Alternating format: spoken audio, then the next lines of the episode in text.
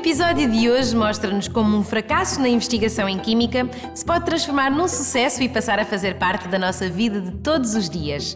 Hoje vamos falar de post-its.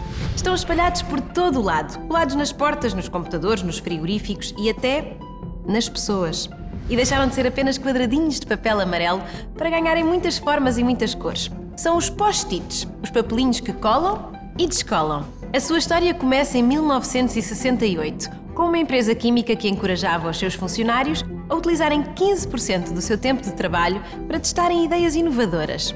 Um dos funcionários, um químico que trabalhava com polímeros, tentou produzir uma cola mais forte do que as existentes, alterando as proporções na mistura dos reagentes. Depois de algum trabalho de laboratório a fazer o que os químicos fazem no laboratório, conseguiu de facto obter um novo polímero adesivo, mas que estava muito longe de ser uma cola forte. Colava, mas descolava com a mesma facilidade. E voltava a colar. E a descolar. Era interessante, era diferente e completamente inútil. Quem é que quer colar a asa de uma caneca com uma cola que cola e descola? A cola falhada ficou sem uma aplicação realmente útil durante anos, até que alguém sugeriu o uso em marcadores de livros.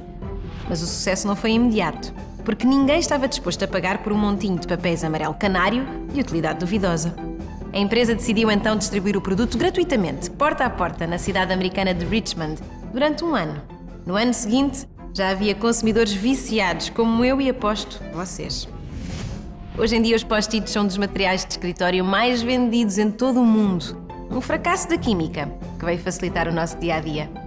Para saber mais sobre a química dos post-its, visite o nosso site aquimicadascoisas.org ou então procure-nos no Facebook.